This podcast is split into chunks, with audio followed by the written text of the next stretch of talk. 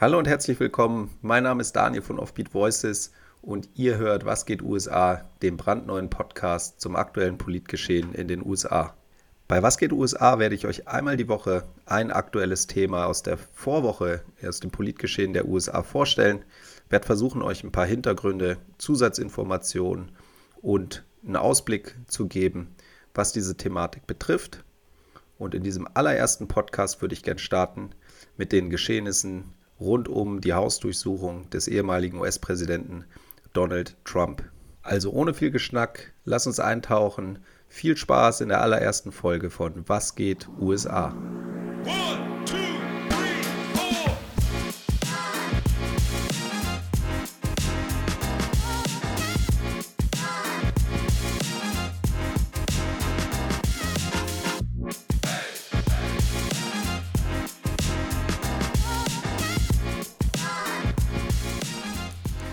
Merrick Garland wird dieses Jahr 70 Jahre alt, äh, geboren 1952 in Chicago, Illinois.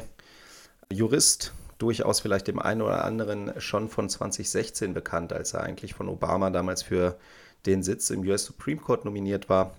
Bekanntlicherweise hatte man sich damals dann von republikanischer Seite entschieden, den Kandidaten der Demokraten zu blockieren bis nach der Präsidentschaftswahl, die dann ja auch Donald Trump für sich entschied was dazu führte, dass er eigentlich relativ unmittelbar nach seiner Wahl Neil Gorsuch zum äh, Supreme Court Richter benannt hat, der einen Teil des, deutlich, des deutlichen Übergewichts an konservativen US Supreme Court Richtern aktuell darstellt.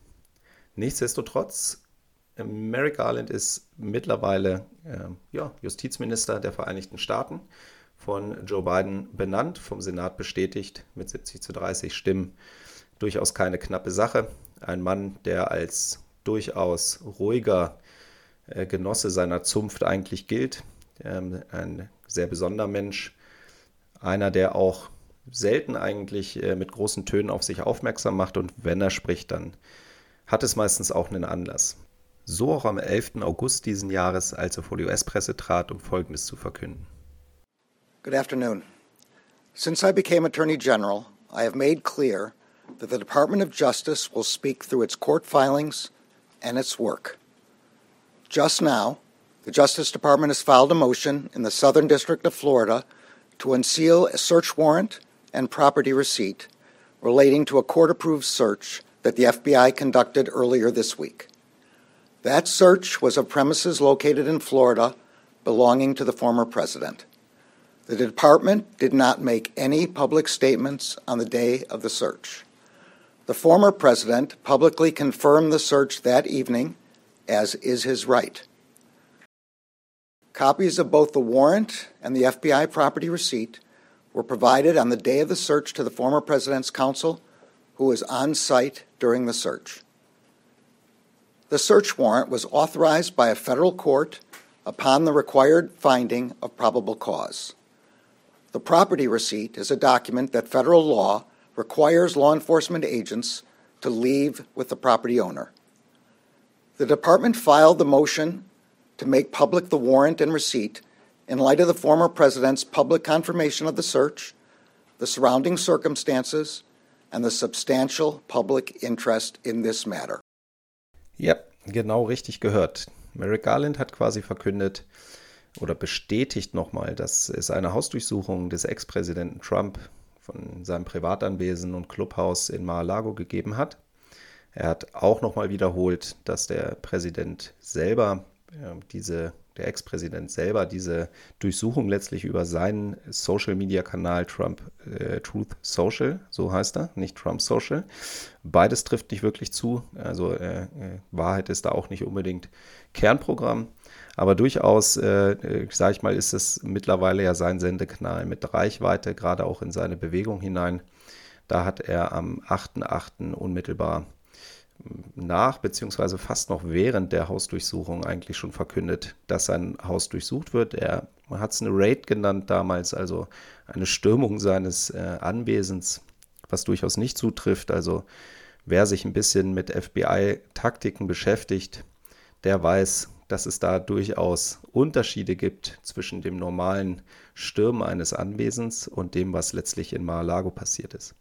Also was genau passiert ist, ist, dass letztlich das FBI dem Secret Service, unter dessen Schutz Trump ja auch nach seiner Präsidentschaft immer noch steht, äh, Kontakt aufgenommen hat und angekündigt hat, dass man, dass man in knapp einer Stunde äh, zu einer Hausdurchsuchung vorbeikommt. Man hat einen richterlichen Beschluss äh, und man wird kommen. Die waren vorbereitet, entsprechend gab es auch keine Gegenwehr, wie man es ja sonst vielleicht erwarten könnte, wenn von jemandem, der den, den Ex-Präsidenten beschützt, wenn auf einmal Menschen äh, mit Waffen vor der Tür stehen. Tatsächlich haben auch äh, nicht alle Beamten Waffen getragen, sondern letztlich nur die, die die Ein- und Zufahrten bewacht haben. Und der Rest war tatsächlich in Zivilkleidung. Es war eigentlich eine für FBI-Verhältnisse vergleichsweise unauffällige Operation. Die Anwälte äh, von Trump waren auch entsprechend informiert, waren auch anwesend bei der Hausdurchsuchung, ähm, haben am Ende des Tages auch Besuchungsbesch äh, Durchsuchungsbeschluss und letztlich auch die äh, Zusammenstellung, sage ich mal, äh, die Dokumentation der äh, konfiszierten Gegenstände erhalten, was Merrick Garland hier auch nochmal unterstreicht, ähm, in dem Zusammenhang, dass nämlich äh, Trump ihn äh, in die Situation gebracht hat, dass es hieß, das Justizministerium sollte doch bitte diese Dokumente äh, veröffentlichen und es wäre eine, ein abgekartetes Spiel und man wäre äh, unfassbar intransparent von Seiten des Justizministeriums. Was tatsächlich einfach aus dem Grund schon mal gelogen ist und das stellt Merrick Garland hier auch nochmal klar, dass auch die Anwälte von Trump entsprechend den Durchsuchungsbeschluss vorliegen haben. Er hätte von Trumps Seite jederzeit veröffentlicht werden können. Merrick Garland hat hier quasi angekündigt, dass man das von Seiten des US-Justizministeriums jetzt entsprechend vorhat.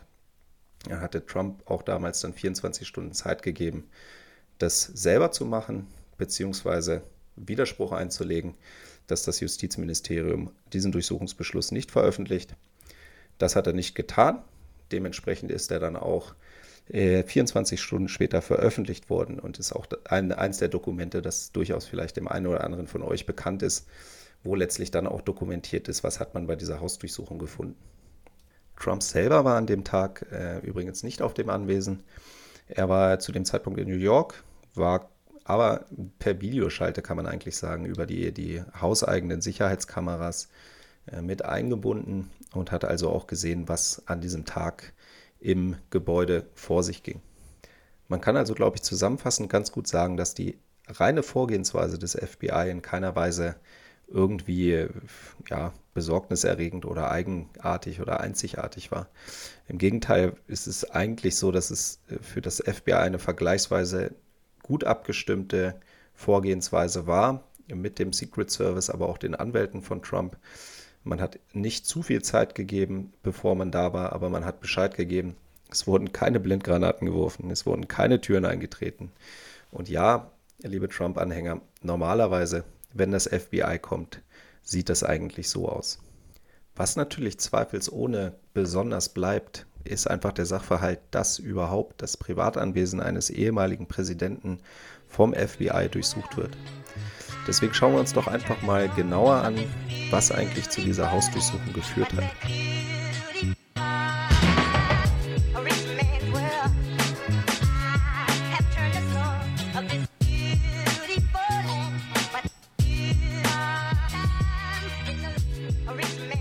Auch wenn es keine Freude macht, müssen wir uns, glaube ich, einmal ganz kurz zurückbesinnen, wie Trump eigentlich äh, die Machtübergabe an Biden vollzogen hat.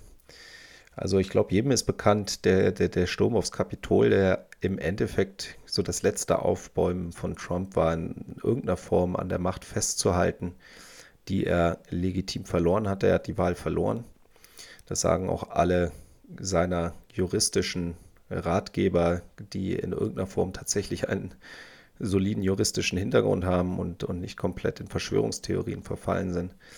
Ähm, er ist damals natürlich einen vollkommen legitimen Rechtsweg gegangen, hat, hat Klage gegen das ein oder andere Wahlergebnis auch eingereicht, welche äh, alle abgeschmettert wurden und hat im Endeffekt dann ja versucht, noch, noch auf, auf Wahlleute in bestimmten Wahlgebieten, äh, die halt zu einem zu, dazu geführt haben, letztlich, dass er die Wahl verloren hat, anzufechten, auch ähm, durchaus sehr fragwürdig Einfluss zu nehmen, was auch aktuell ja Teil von Verhandlungen im Rahmen dieser ganzen ähm, January 6 Hearings ist, also dass auch tatsächlich auch schon das Justizministerium Ermittlungen führt, zum Beispiel in Georgia, gegen äh, diese Benennung, ich sag mal, unrechtmäßiger Wahlmänner, die halt einfach losgeschickt werden sollten als Ersatz für die tatsächlich legitim gewählten Wahlmänner. Sei es drum, es gab jede, jedenfalls jede Menge Hickhack bis zum 6. Januar, bis nach erfolgloser Stürmung, äh, Stürmungsversuch des, des Kapitols. Ähm, ja, war eigentlich äh, Trump nicht gewillt, in irgendeiner Form die, die Macht abzugeben, schon gar nicht friedlich. Auch danach hat man äh, durchaus die Berichte gehört, dass es keine vernünftige Machtübergabe gab. Es gab keine vernünftigen Briefings neuen, des neuen Präsidenten.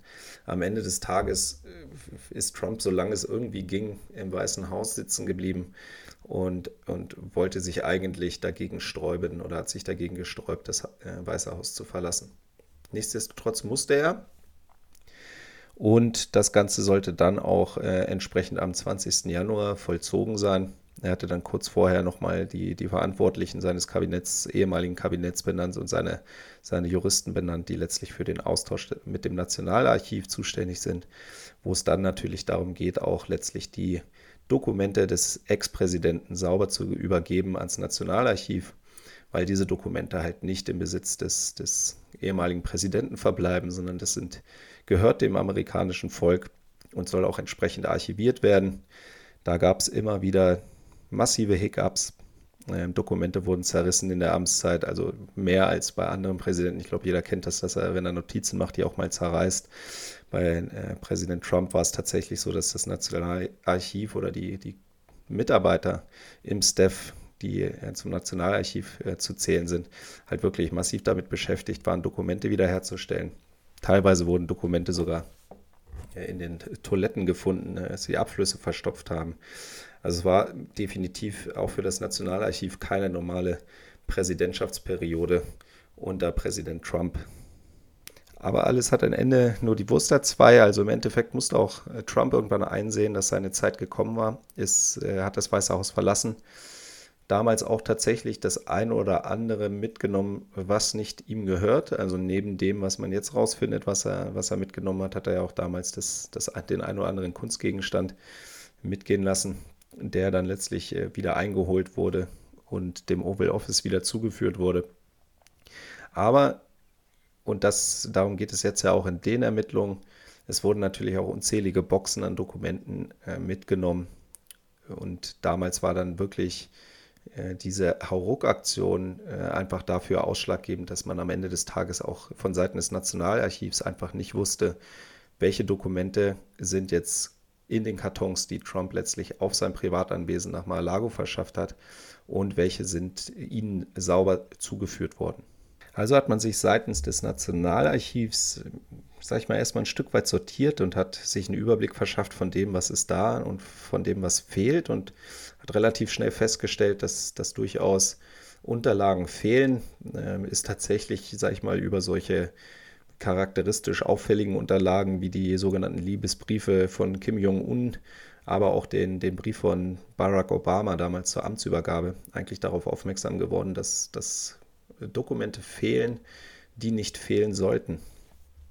Und hat dann entsprechend auch schon im Mai 2021 ähm, sich an das Juristenteam von Trump gewendet und die fehlenden Unterlagen eingefordert hat quasi gesagt, bitte schaut nochmal nach, ihr habt Unterlagen, die euch nicht gehören, auf die ihr keinen rechtmäßigen Anspruch habt. Bitte sortiert die Unterlagen und kommt mit den Unterlagen, die ins Nationalarchiv gehören, äh, wieder auf uns zu. Was darauf folgte, war erstmal viele Monate Stille. Also tatsächlich hat sich das äh, Trump-Team in keiner Weise zurückgemeldet bezüglich der Aufforderung des Nationalarchivs was das Nationalarchiv dann im Herbst 2021 dazu veranlasst hat, nochmal nachzuhalten. Also hier auch nochmal kurz zusammengefasst. Ähm, Im Januar 2021 verlässt Trump das Weiße Haus.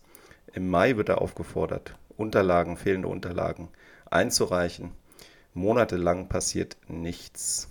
Die Aufforderung aus dem Herbst seitens des Nationalarchivs führte dann tatsächlich auch erst zu einer Reaktion im Januar 2022, also ein wirklich ein gutes Jahr nachdem Donald Trump das Weiße Haus verlassen hat, hat sein Anwaltsteam die ersten Unterlagen ans Nationalarchiv zurückgeschickt. Und als das Nationalarchiv diese erhaltenen Unterlagen dann gesichtet hat, hat es nicht schlecht gestaunt. Im Endeffekt hat sie rund 15 Boxen an Unterlagen erhalten.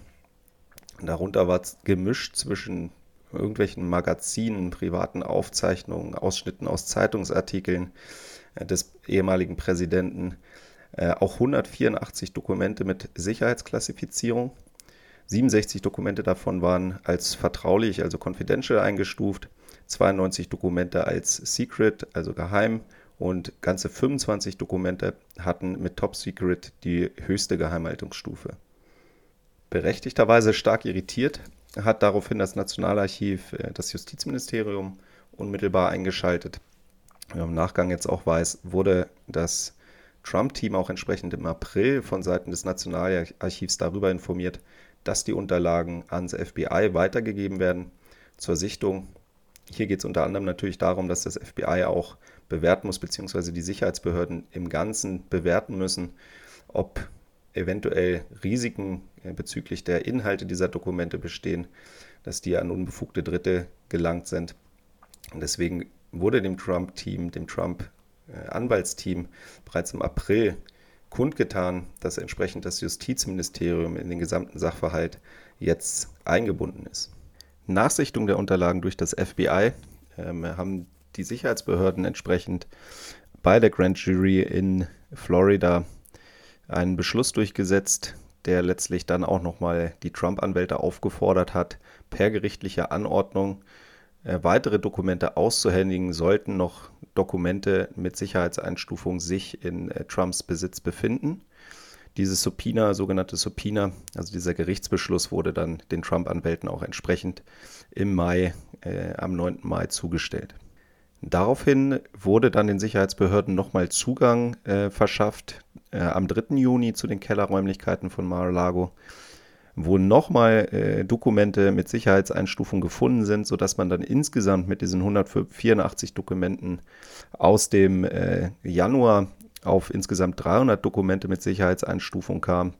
Also über 700 Seiten klassifizierter Dokumente waren dann zu diesem Zeitpunkt quasi schon den Sicherheitsbehörden übergeben wurden. Auch hier nochmal wichtig, das Ganze geschah nicht freiwillig, wie Trump es auch jetzt immer wieder behauptet, sondern es äh, geschah letztlich nur auf wirklich hartes Nachfassen des Nationalarchivs und dann später auch den, den Sicherheitsbehörden, die eingeschaltet waren. Und nur mit Gerichtsbeschlüssen und, und ähnlichem Vorgehen ist man da letztlich zu einem ja, quasi Erfolg gekommen, dass man immerhin einige Dokumente sichern konnte. Hier befinden wir uns also immer noch im Juni, im Juni diesen Jahres. Interessant in diesem Zusammenhang auch zu erwähnen ist, dass die Trump-Anwältin Christina Bob zum damaligen Zeitpunkt äh, ein Dokument unterzeichnet hat, in welchem ausgesagt wurde, dass ihres Wissens nach damit jetzt alle Dokumente mit Sicherheitseinstufung oder mit irgendeiner weiteren Relevanz für das Nationalarchiv übergeben wurden und keine weiteren Dokumente sich im Trump-Anwesen befinden. Das FBI oder generell die Sicherheitsbehörden bekommen daraufhin allerdings äh, noch von Informanten Informationen zugespielt, dass es sich bei den bis jetzt dann eingereichten Dokumenten aber noch nicht um alle Dokumente handelt. Die genauen Namen der Zeugen sind natürlich äh, unter Verschluss und werden auch und wurden bis jetzt nicht bekannt gegeben. Nichtsdestotrotz hatte die New York Times auch in ihrem, einem Bericht schon Informanten geleakt, die Aussagen getroffen haben, dass sie Zeugen waren, wie, wie Dokumente auch vor dieser Durchsuchung bewegt wurden und dass es auch Videoaufnahmen davon gibt, wie entsprechend die Boxen aus den Kellerräumen geholt wurden, entgegen der klaren richterlichen Anordnung, dass diese Dokumente nicht mehr angefasst und bewegt werden dürfen. Ein zusätzliches Schloss anzubringen ist, ähm, dies, das einfach sicherstellen soll, dass diese Dokumente nicht mehr von äh, Trump und seinen Anwälten in irgendeiner Form angefasst werden, bis sichergestellt ist, was sich in den Kellerräumen befindet. Also diesen wichtigen Punkt auch nochmal zusammengefasst. Wir haben am 3. Juni ähm, quasi nochmal eine oder schon eine erste Hausdurchsuchung, eine abgestimmte Hausdurchsuchung, äh, bei denen nochmal Zugang zu den Kellerräumlichkeiten geschafft wurde. Ähm, es wurden Unterlagen vorab bewegt, wie sich danach für die Ermittlungsbehörden äh, herausgestellt hat. Es wurde eine Aussage der Trump-Anwältin Christina Bob getroffen, dass keine Unterlagen mehr geben würde und das FBI hatte entsprechend im Nachgang anderslautende Informationen erhalten. Wer genau gesprochen hatte, ist bis heute noch ungeklärt. Ähm, es wurde ja entsprechend auch jetzt das Dokument veröffentlicht mit den eidesstaatlichen Aussagen, zumindest mal das Rahmendokument, wo allerdings wesentliche Passagen geschwärzt waren, einfach aufgrund dessen, um eventuelle Zeugen zu schützen, beziehungsweise auch einfach nicht zu viel über den Stand der Ermittlungen äh, preiszugeben. Ein äh, Schreiben des Justizministeriums, was mit dieser oder nach dieser Veröffentlichung ähm, dieses, diese eidesstaatlichen Aussagen äh, mit einherging, hat er auch nochmal klargemacht, dass es eine nicht unwesentliche Anzahl an äh, Informanten gegeben hat, die hier mit dem Justizministerium zusammengearbeitet haben, was Trump auch durchaus zu denken geben darf, dass aus seinem Umfeld doch deutlich mehr Leute mittlerweile mit dem Justizministerium hier kooperieren und entsprechend Informationen durchstecken. Also erhärtete sich der Verdacht, dass es mit den Dokumenten, die bisher beim FBI und bei den Sicherheitsbehörden eingegangen sind und im Nationalarchiv, durchaus nicht um alle Dokumente handelt. Der Verdacht, äh, Verdacht hat sich dahingehend so verhärtet, dass die vom FBI und den Ermittlungsbehörden äh, dem entsprechenden Magistratsrichter vorgelegten äh, Unterlagen auch ihn überzeugt haben zu sagen, okay, es gibt hier einfach das Bedürfnis, jetzt nochmal dieses Anwesen zu betreten, auch entsprechend mit einer sehr kurzen Vorlaufzeit, die es möglichst nicht ermöglicht, nochmal äh, Dokumente zu bewegen. Es wurden klare Räumlichkeiten definiert, die durchsucht werden konnten. Darunter soll unter anderem auch der, der Tresor, der private Tresor von äh, Donald Trump auf seinem Anwesen gewesen sein. Und so kam es also zu dieser abgestimmten äh, Hausdurchsuchung. Ähm, ich glaube, wenn man sich da einfach mal bewusst macht, wie viele Stationen es hier vorab gab, wie viele Möglichkeiten es gab für das Trump-Team mit seinen Anwälten für Klarheit zu sorgen, äh, hätte es diese Hausdurchsuchung ganz sicher nicht gebraucht. Ich glaube, hier hat sich auch wieder mal gezeigt, dass der US-Präsident, der ehemalige US-Präsident, tatsächlich das Gefühl hat, ein Stück weit über dem Gesetz zu stehen. Ähm, in dem Zuge, glaube ich, könnte ihm das tatsächlich jetzt mal auf die Füße fallen. Äh, es gab diese Hausdurchsuchung und wie sich herausgestellt hat, nicht zu Unrecht, denn man hat jetzt über diese bisher schon eingesammelten äh, Boxen an Dokumenten und sicherheitsklassifizierten Dokumenten nochmal rund 26 Boxen an Dokumenten gefunden, die man ähm, mitgenommen hat, konfisziert hat. Äh, deutlich große Menge an Boxen ausgewertet, hat sich hier nochmal ergeben, dass es äh, drei Dokumente, die als confidential eingestuft waren, gab, äh, gab drei Dokumente, die als secret eingestuft waren, vier Top-Secret-Dokumente und ein Top-Secret-Dokument äh, mit dem äh, Zusatz SCI, also Sensitive Compartment Information, bedeutet ein Dokument, was halt nochmal eine erhöhte Sicherheitsstufe hat. Sprich, nicht jeder, der eine Clearance für Top-Secret-Dokumente hat, darf auch diese Top-Secret-SCI-Dokumente einsehen, sondern die sind dann nochmal einem noch eingeschränkteren Personenkreis nur zugänglich. Diese Top-Secret SCI-Dokumente dürfen dann wiederum nur in sogenannten Sensitive Compartment Information Facilities, den sogenannten SCIFs, aufbewahrt werden, an die halt ganz besondere Sicherheitsansprüche gelten. In diesem Zusammenhang ist es, glaube ich, nochmal ganz wichtig, kurz darüber zu sprechen, was eigentlich Mar-a-Lago genau ist ich glaube, es wird fälschlicherweise, und auch ich benutze diesen Terminus immer wieder, eigentlich von dem privaten Anwesen von, von Donald Trump gesprochen. Tatsächlich nutzt er dieses Anwesen auch als privaten Wohnsitz. Darüber hinaus ist es aber ein 118 Zimmer umfassendes äh, Clubanwesen. Eine Clubmitgliedschaft gibt es gegen die Bezahlung einer Aufnahmegebühr. Die wurde auch nochmal während der Präsidentschaft von Trump äh, leicht erhöht von rund 100.000 US-Dollar auf 200.000 US-Dollar. Also nach Zahlung dieser Aufnahmegebühr ist man Clubmitglied in dem Club im Mar-a-Lago und kann sich dann auch weitestgehend frei auf dem Anwesen bewegen. Auch Nicht-Clubmitgliedern war es allerdings des Öfteren mal möglich, sich Zutritt zum Gelände zu verschaffen. So hat auch der ein oder andere College-Student durchaus mal nach einer betrunkenen Nacht am Strand es relativ weit geschafft, auf das Anwesen vorzudringen, wohl bis in den Poolbereich. Hatten auch immer wieder Vertraute von Trump gesagt, dass es für Außenstehende oftmals möglich war, bis in den Poolbereich auch vorzudringen, was dann immer mal wieder für ungebetene Gäste gesorgt hat. Also durchaus kein Anwesen, über das man jetzt sagen könnte, dass es hohen Sicherheitsansprüchen entspricht, schon gar nicht für hochsensible Informationen, die für Geheimdienste interessant sind. Den Vogel dahingehend endgültig abgeschossen hat die 33-jährige Inaya Shishin. Er ist eine Tochter von einem Trucker aus Illinois, hat sich allerdings ausgegeben als eine russische Oligarchin, die als Rothschild-Erbin über ein großes Vermögen verfügt und hatte so rund ein Jahr quasi die Menschen in Mar-a-Lago getäuscht, unter anderem mit US-Senatoren wie Lindsey Graham und Donald Trump zu Abend gegessen, Golf gespielt. Niemandem war es aufgefallen, dass sie hier in der falschen Identität unterwegs ist.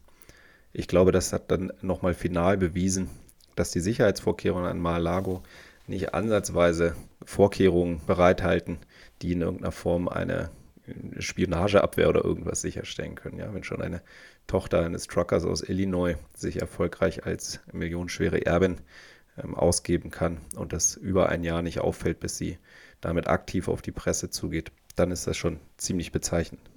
Aber losgelöst davon, ob die Sicherheitsbestimmungen des Anwesens ausreichend sind, Trump war nach Aufgabe seines Amtes bzw. nachdem er es abgeben musste an Joe Biden in keinster Weise mehr befugt, derartige Dokumente einzusehen, geschweige denn bei sich in seinem privaten Anwesen aufzubewahren.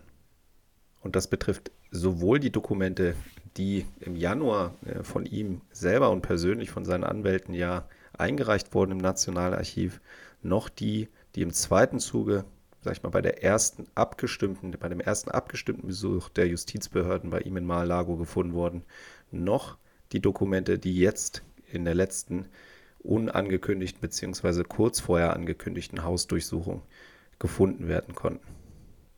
Also fassen wir noch mal ganz kurz zusammen, was wurde wann wo gefunden an Dokumenten bzw. was wurde wann wo eingereicht, wer hat wann agiert. Einmal kurz noch mal im Schnelldurchlauf. Also am 20. Januar 2021 verlässt Trump das Weiße Haus. Im Mai wendet sich das Nationalarchiv an ihn und seine Anwälte, dass Unterlagen fehlen. Bis zum Herbst 2021 keine Rückmeldung. Erst im Januar, nachdem das Nationalarchiv nochmal nachgefasst hat, im Januar 2022, dann die erste Fuhre Dokumente, insgesamt 15 Boxen, 184 Dokumente mit Sicherheitsklassifizierung. Dann schaltet das Nationalarchiv das Justizministerium ein. Ab dem Moment, ab April ist 2022 ist die Trump-Delegation ähm, informiert, dass die Justizbehörden eingeschaltet sind. Ähm, das FBI äh, erwirkt zusammen mit dem Justizministerium ähm, äh, die entsprechende Subpoena, die rechtliche Anordnung, dass noch einmal Dokumente zugestellt werden müssen oder dass alle Dokumente zugestellt werden müssen, die sich noch im Besitz befinden. Daraufhin am 3. Juni nochmal Zutritt des Justizministeriums und des FBI zu den Kellerräumlichkeiten. Da entsprechend die juristische Aussage, es gibt keine weiteren Dokumente als das, was ihr jetzt hier nochmal gefunden habt, was auch immerhin nochmal rund 115 Dokumente mit Sicherheitsklassifizierung waren. Und darauf aufbauend dann quasi die Informationen, die dem FBI zugespielt wurden, dass diese Aussage, es gibt keine weiteren Dokumente, nicht der Wahrheit entspricht. Und darauf aufbauend dann die Hausdurchsuchung am 8. August 2022. Also jede Menge obskure Geschichten, bis dann letztlich äh, es zur Hausdurchsuchung kam. Jede Menge Dokumente, Dokumente, die er in dieser Form nie und nimmer in seinem Anwesen in Mar-a-Lago hat halten dürfen. Einige Vorwürfe und vor allem damit einhergehend auch einige juristische Angriffspunkte.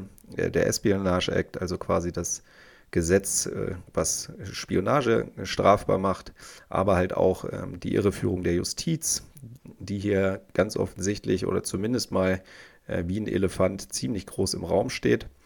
Was genau sind die Ausreden? Was genau behauptet Trump, warum er agiert hat, wie er agiert hat? Darauf würde ich gerne als nächstes mit euch eingehen.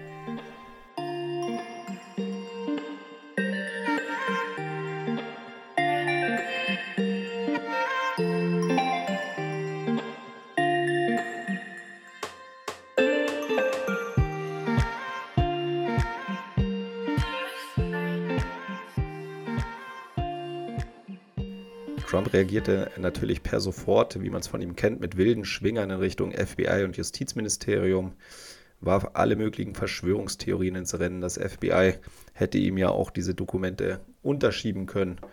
Ähm, es wäre eine politische Hexenjagd, das äh, von ihm ja immer wieder gerne gebrachte Argument, dass einfach ähm, der Deep State, die bösen äh, Demokraten und das böse Establishment ihn verfolgt und jetzt das Justizministerium politisiert und gegen ihn einsetzt. Die Verschwörungstheorien, gerade auch besonders äh, des FBI, wurden dann von seinen üblichen Verdächtigen Fox News, OAN und ähm, auch Repräsentanten aus dem Repräsentantenhaus entsprechend äh, weiter befeuert und noch immer weiter ausgebaut. Das ging bis zu Fox-Berichten, die quasi als gegeben darstellen, dass das FBI regelmäßig äh, Dokumente unterschiebt und natürlich in diesem Fall bei Donald Trump ähm, das natürlich ganz klar genauso ist. Also es sei typische Machenschaft und es wäre, hätte sich hier mal wieder gezeigt, dass das FBI korrupt ist und dass die Menschen, die, es für, die fürs FBI arbeiten, entsprechend ähm, korrupt sind.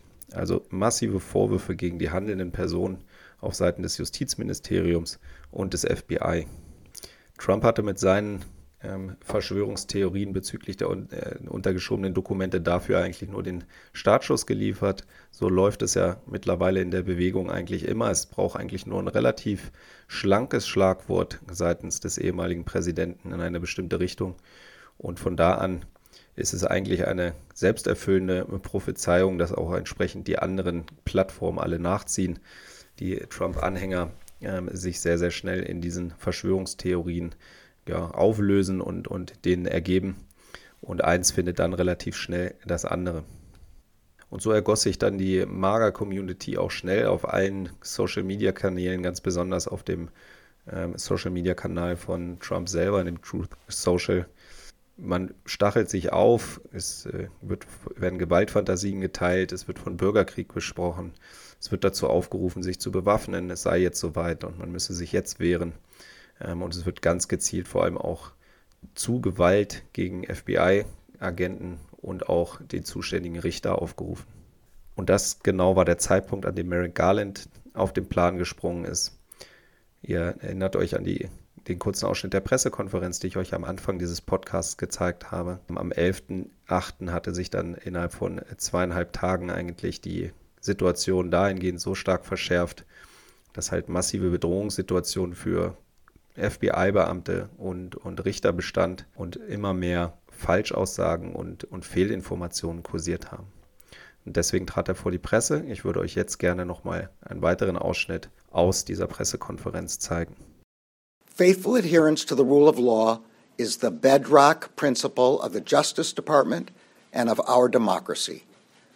Upholding the rule of law means applying the law evenly, without fear or favor. Under my watch, that is precisely what the Justice Department is doing.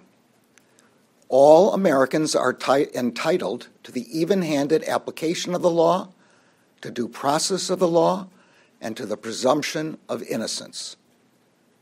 Much of our work is by necessity conducted out of the public eye. We do that to protect the constitutional rights of all Americans and to protect the integrity of our investigations. Federal law, long-standing department rules, and our ethical obligations prevent me from providing further details as to the basis of the search at this time. There are, however, certain points I want you to know. First, I personally approved the decision to seek a search warrant in this matter. Second, the Department does not take such a decision lightly. Where possible, it is standard practice to seek less intrusive means as an alternative to a search and to narrowly scope any search that is undertaken. Third, let me address recent unfounded attacks on the professionalism of the FBI and Justice Department agents and prosecutors. I will not stand by silently when their integrity is unfairly attacked. The men and women of the FBI and the Justice Department are dedicated, patriotic public servants. Every day, they protect the American people from violent crime, terrorism, and other threats to their safety while safeguarding our civil rights. They do so at great personal sacrifice and risk to themselves. I am honored to work alongside them. This is all I can say right now.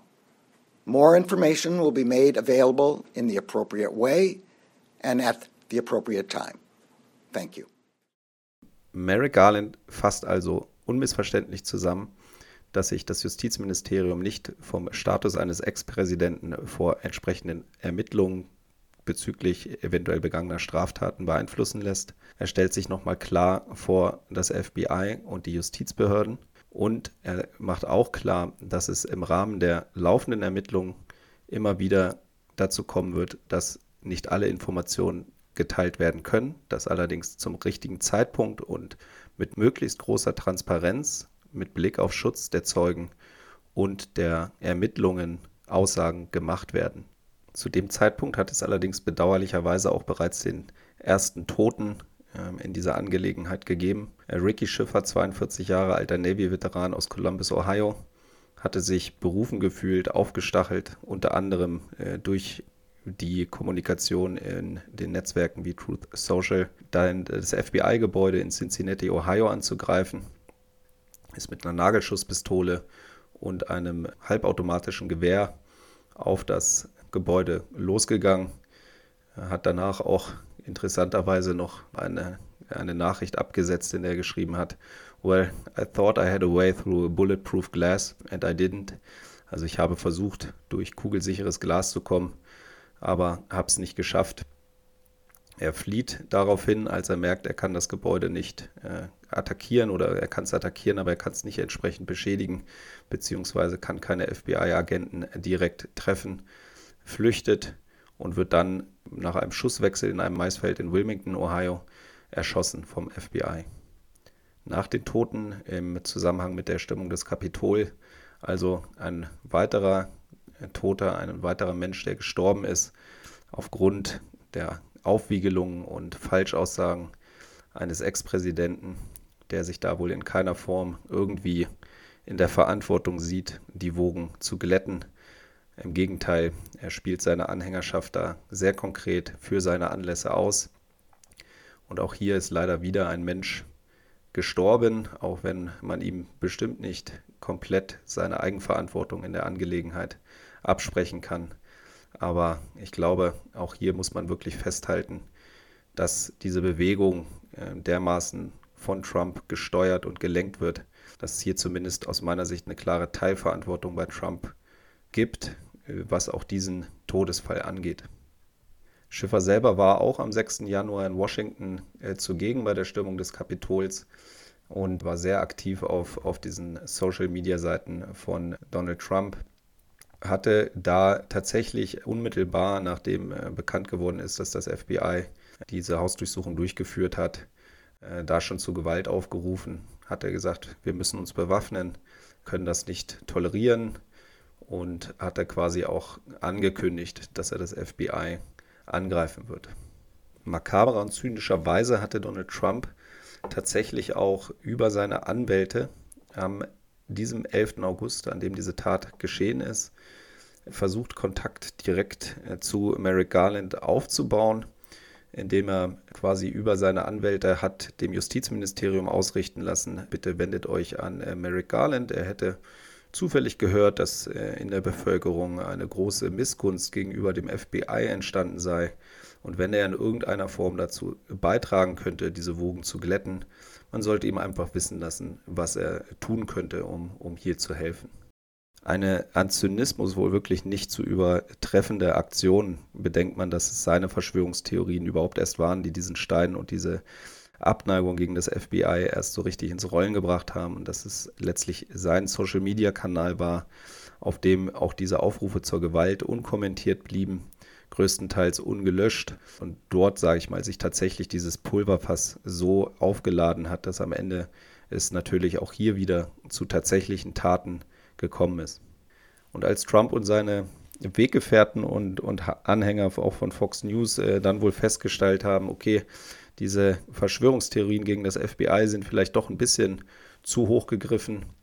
Hat man dann relativ schnell versucht umzuschwenken, äh, indem man einfach behauptet hat, naja, der äh, Donald Trump hat halt einfach ein paar Unterlagen bei sich behalten. Er will halt noch seine Memoiren schreiben, also die Unterlagen, die ihm gerade noch zugeschoben worden sein sollen, waren jetzt Unterlagen, die er wohl brauchte, um seine Memoiren zu schreiben, wo sich jeder selber fragen kann, ob ein Präsident unbedingt klassifizierte, sicherheitsklassifizierte Dokumente braucht, um seine Memoiren zu schreiben. Also A haben die oder deren Inhalte in Memoiren nichts verloren.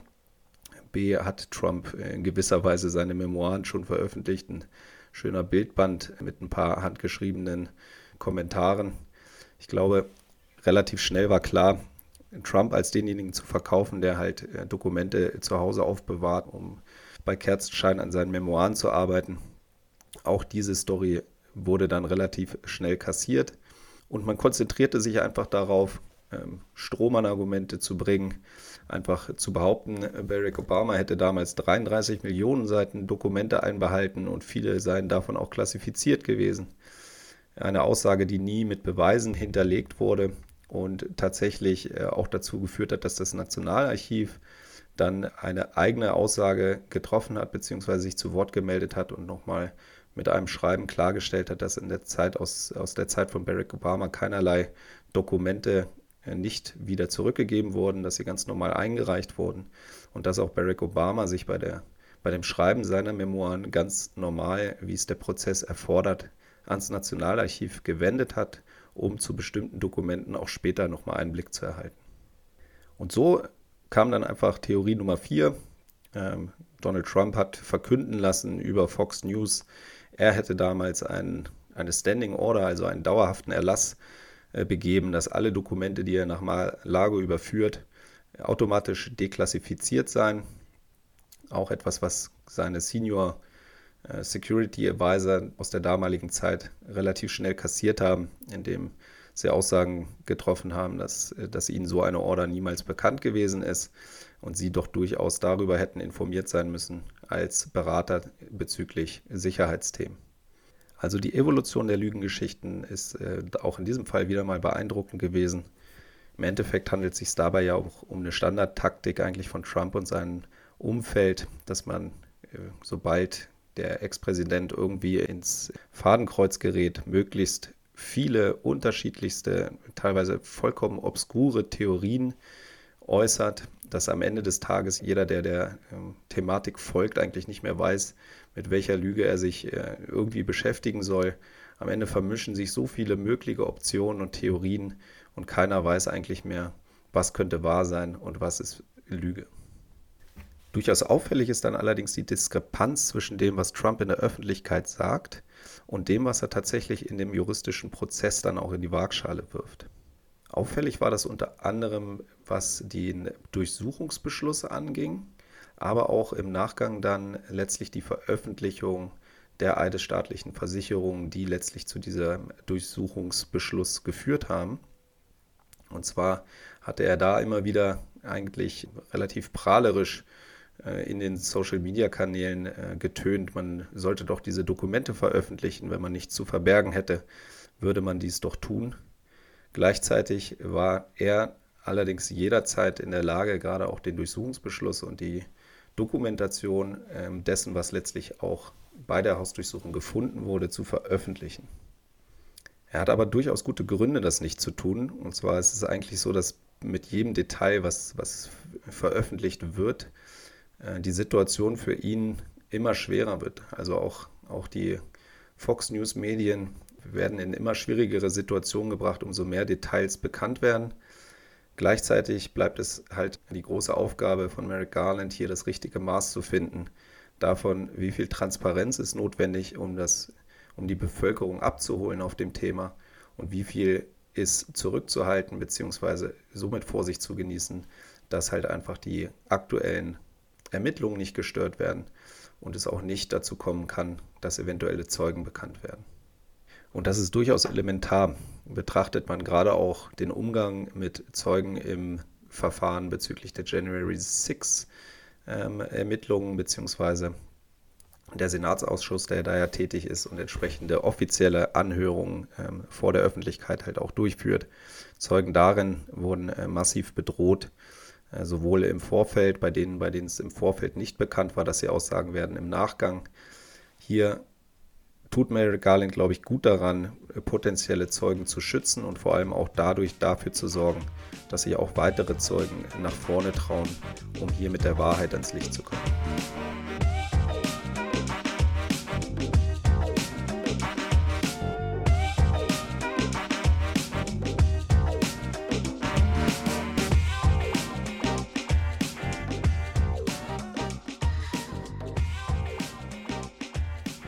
Was ist jetzt der Ausblick und wie wird es voraussichtlich weitergehen? Eins muss man festhalten, es ist bisher keine offizielle Anklage gegen Trump erhoben. All die Ermittlungen, die aktuell stattfinden, dienen der Vorbereitung einer möglichen Klage. Also es geht einfach erstmal darum, sich einen Überblick zu verschaffen, was ist passiert und gibt es strafbare Vergehen, gegen die man juristisch vorgehen kann. Mögliche Anklagepunkte können sein, auf jeden Fall das Handling mit Unterlagen, die eigentlich dem Nationalarchiv äh, zustehen. Ich verschone euch da jetzt mit Paragraphen und Gesetzestexten, die dahinter stecken. Es kann äh, gemäß Spionagegesetz äh, können Verstöße passiert sein.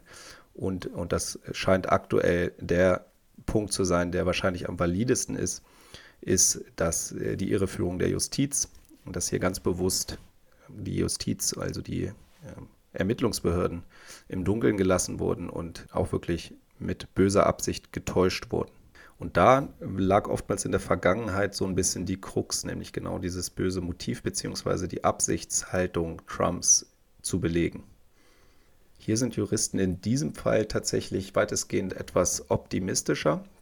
Gibt es doch Aussagen aus dem Umfeld von Trump, die auch ähm, im Rahmen der, der Ermittlungen wohl eingeflossen sind. Die New York Times hatte darüber berichtet, dass Donald Trump ausdrücklich seinen Anwälten gegenüber angeordnet haben soll, äh, gewisse Dokumente nicht auszuhändigen, mit den Worten, sie gehörten ihm und nicht denen. Also eine Aussage, das gehört mir und wenn jemand anderes was anderes behauptet, hat er Unrecht. Denke mal etwas, was sich bei ihm auch so ziemlich wie ein roter Faden durchzieht denke, dass seine Überlegungen da bezüglich der Präsidentschaft ähnlich waren. Die gehört mir und nicht dem amerikanischen Volk. Wenn ich entscheide, ich bin noch Präsident, dann bin ich es auch. Was auf jeden Fall klar erkennbar ist, dass man sich mittlerweile direkt auch an ihn herantraut. Also eine Hausdurchsuchung ist, wie gesagt, gab es bisher in der Geschichte noch nicht, dass das Haus eines ehemaligen Präsidenten durchsucht wurde. Allerdings ist es natürlich im Rahmen einer Ermittlung absolut nichts Außergewöhnliches und hier auch einfach nur ein ganz logischer Punkt im Rahmen von Ermittlungsarbeiten. Dass es diese Hausdurchsuchung gab, zeigt allerdings, dass man wohl durchaus in ganz konkreten Vorbereitungen dieser Ermittlungen ist, die halt auch zur Anklage, die unmittelbar gegen Trump führen könnte. Die Justizbehörden auch in anderen Landesteilen scheinen aber aktuell tatsächlich in die Richtung zu tendieren, zu sagen, okay, wir nehmen uns tatsächlich auch namhafte Vertreter des Trump-Umfeldes vor. Äh, Rudy Giuliani ist ja auch unmittelbar äh, in ähm, den Ermittlungen in Georgia angeklagt. Da würde ich vielleicht in einem anderen Podcast nochmal darauf zu sprechen kommen. Also es ist durchaus nicht mehr so, dass man sich letztlich nur mit ganz kleinen Fischen des Trump-Umfeldes äh, begibt, was Anklagen angeht, sondern dann schon auch sich immer weiter eigentlich in die Mitte, in die Mitte des, des Zirkels vorarbeitet. Und Trump hat nicht mehr die Optionen wie früher. Er ist nicht mehr Präsident, er hat keinen Einfluss mehr aufs Justizministerium, den er selber ja sehr aktiv gelebt hat. Er kann nicht mehr äh, FBI-Vorgesetzte feuern. Ja, also der mittlerweile gegen ihn ermittelnde FBI-Chef ist von ihm ja auch implementiert worden, nachdem er James Comey gefeuert hat als sich abgezeichnet hat, dass er gegebenenfalls in der Russland-Affäre auch unmittelbar gegen ihn ermitteln könnte. Also dieser unmittelbare Einfluss, den Trump auf die Behörden hatte und gelebt hat, was er jetzt natürlich entsprechend auf, auf Biden projiziert, der ist nicht mehr da und schützt ihn nicht mehr. Merrick Garland gilt, wie ich es anfangs auch beschrieben habe, als, als sehr, sehr gewiefter Ermittler, Ich glaube, seine Taktik ist ganz klar die, dass er sich langsam an den Fall rantastet. Das ist ja auch der, der definitiv die größte Tragweite ähm, juristischer Art in den USA wohl überhaupt hätte. Von daher tut er hier gut daran, sehr gewissenhaft zu ermitteln und wirklich dahingehend auf Nummer sicher zu gehen, dass alle Fakten stimmen, dass er ausreichend Beweise hat, sollte es äh, sich irgendeine ein strafbarer Sachverhalt abzeichnen und dass er auch erst dann aktiv wird. Aktuell zeichnet sich ab, dass er mit aller Gewissenhaftigkeit immer wieder bestimmten Belegen bzw. Tendenzen nachgeht, ermittelt und dann tätig wird und auch erst dann verbal sich äußert, wenn es wirklich was zu kommunizieren gibt. Da auch immer, wie wir vorhin gehört haben, mit der Vorsicht, dass es, dass es aktuell auch nicht alles ähm, zu veröffentlichen gilt, was gegebenenfalls in den Ermittlungen gerade Stand der Sache ist. Bei aller Besonnenheit macht er gleichzeitig aber auch einen sehr entschlossenen Eindruck, weswegen ich tatsächlich nicht daran zweifle, dass wenn sich die Faktenlage dementsprechend verdichtet, er auch Anklage gegen Trump erheben wird. Dass ein Verfahren gegen Trump eine, eine ungerechtfertigte Politisierung äh, des Justizministeriums äh, darstellt, halte ich für tatsächlich sehr, sehr weit hergeholt. Donald Trump hat sich bisher nicht, oder jedenfalls nicht klar, bezüglich einer Nominierung als Präsidentschaftskandidat 2024 äh, gemeldet. Er hat hier nicht äh, gesagt, dass er sich zur Wahl aufstellen lassen wird. Viele hatten immer damit gerechnet, dass er es tut, um sich vielleicht gerade vor einer Strafverfolgung ähm, zu drücken. Allerdings gibt es hier noch keine Aussage, dass äh, Donald Trump der potenzielle neue Präsidentschaftskandidat der Republikaner wäre. Und selbst wenn, hat das in der Vergangenheit ja auch nicht viel bedeutet. Wir erinnern uns nur mal an die Ermittlungen gegen Hillary Clinton, die tatsächlich eingestellt waren und zwei Wochen vor der Wahl, also unmittelbar vor der Präsidentschaftswahl, wieder aufgenommen wurden vom damaligen Justizministerium und vom FBI ohne irgendwelche Erfolge. Also Hillary Clinton wurde, wurde nie angeklagt. Dementsprechend haben sich, oder die Beweise haben sich nie so erhärtet. Sie hat auch damals äh, stundenlang Aussagen vor, vor Gericht äh, getroffen, Aussagen gemacht. Und es wurde nie Anklage erhoben, einfach weil die Faktenlage, weil die Beweislage ähm, so dünn war, beziehungsweise ihr einfach keine groben Verstöße nachgewiesen werden konnten. Tatsächlich hat Bill Barr, also der ähm, Justizminister unter Donald Trump, damals oder das Justizministerium damals tatsächlich äh, im Nachgang Dokumente nochmal klassifiziert, die auch sich auf den E-Mail-Servern von Hillary Clinton damals befunden haben. Es gab dann ein paar Angestellte von ihr, die äh, da nochmal in, in etwas juristische Schieflage gekommen sind im Umgang mit diesen Mails. Aber das war es auch. Also damals gab es wirklich zwei Wochen unmittelbar vor der Präsidentschaftswahl Ermittlungen gegen Hillary Clinton. Wenn man jetzt über zwei Jahre vor der nächsten Wahl steht, glaube ich, können wir hier guten Gewissens sagen, dass es keinen äh, direkten Einfluss auf eine Präsidentschaftswahl gibt, wenn wir noch nicht mal an den Midterms angelangt sind. Und die amerikanische Bevölkerung fordert tatsächlich hier auch Recht und Gesetz ein, vollkommen zu Recht meiner Ansicht nach. Donald Trump ist ja für seine äh, Aussage bekannt, er könnte tagsüber über die Fifth Avenue laufen und jemanden erschießen und würde keine Anhänger verlieren. Ähm, Anhänger bin ich mir auch heute noch sicher, dass er die nicht verlieren würde, wenn er genauso agieren würde. Er verliert ja auch keine Anhänger, wenn er, wenn er Stimmung gegen das FBI macht in einer Bewegung, die sich als große Verfechter eigentlich der, der Strafverfolgung und der Justizbehörden sieht.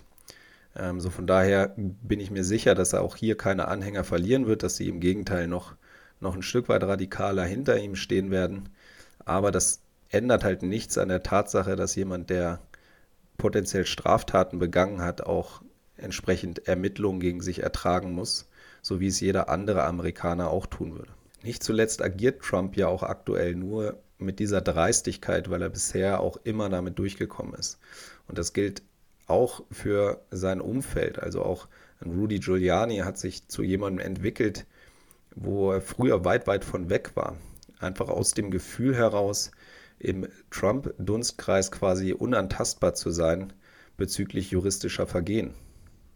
Für Rudy äh, Giuliani hat sich das jetzt auch relativ erledigt. Also der ist ja auch seine Anwaltslizenz für New York und Washington DC mittlerweile verloren, ist selber angeklagt in, in vielen Prozessen und könnte potenziell auch jemand sein, der auch mal als Zeuge gegen Trump aussagen wird.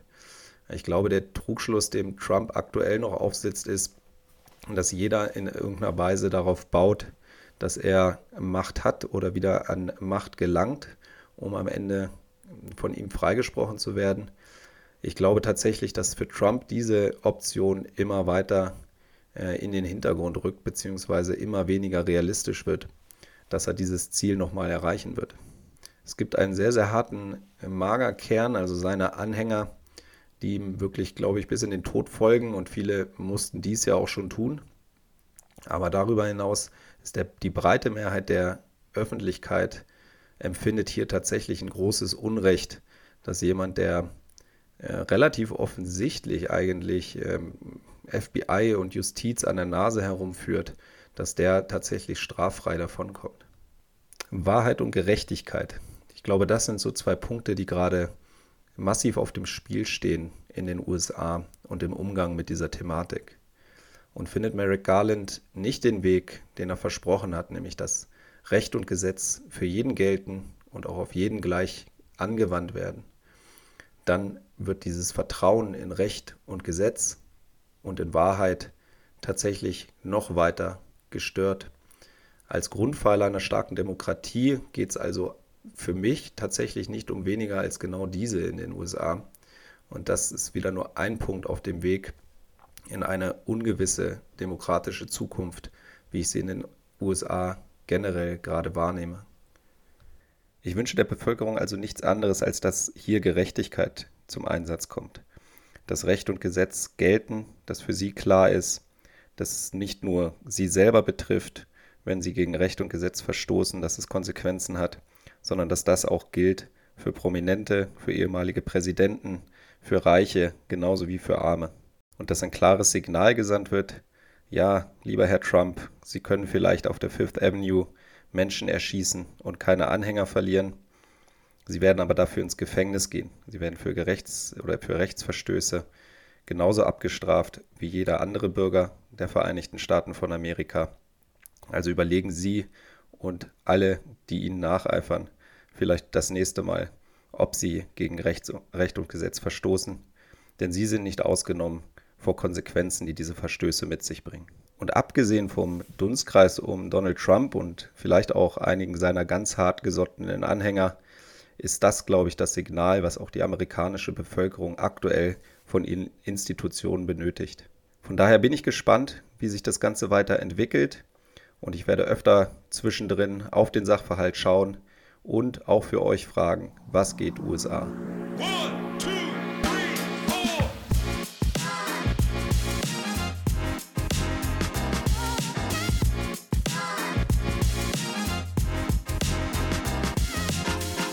Und damit sind wir auch schon am Ende meiner allerersten Podcast-Folge von Was geht USA angekommen. Ich hoffe, es hat euch gefallen.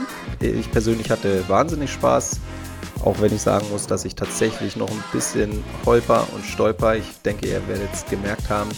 Ich hoffe, ihr konntet trotzdem gut folgen, konntet trotzdem gut zuhören. Ich würde mich riesig freuen, wenn ihr nächste Woche wieder einschaltet. Wenn kein besonders ganz, ganz aktuelles, brisantes Thema reinpurzelt, würde ich gerne auf die Midterms, also die Zwischenwahlen eingehen, die jetzt im November anstehen. Vielen lieben Dank fürs Einschalten. Ganz, ganz liebe Grüße und hoffentlich bis nächste Woche. Bis dann, euer Daniel. Ciao, ciao.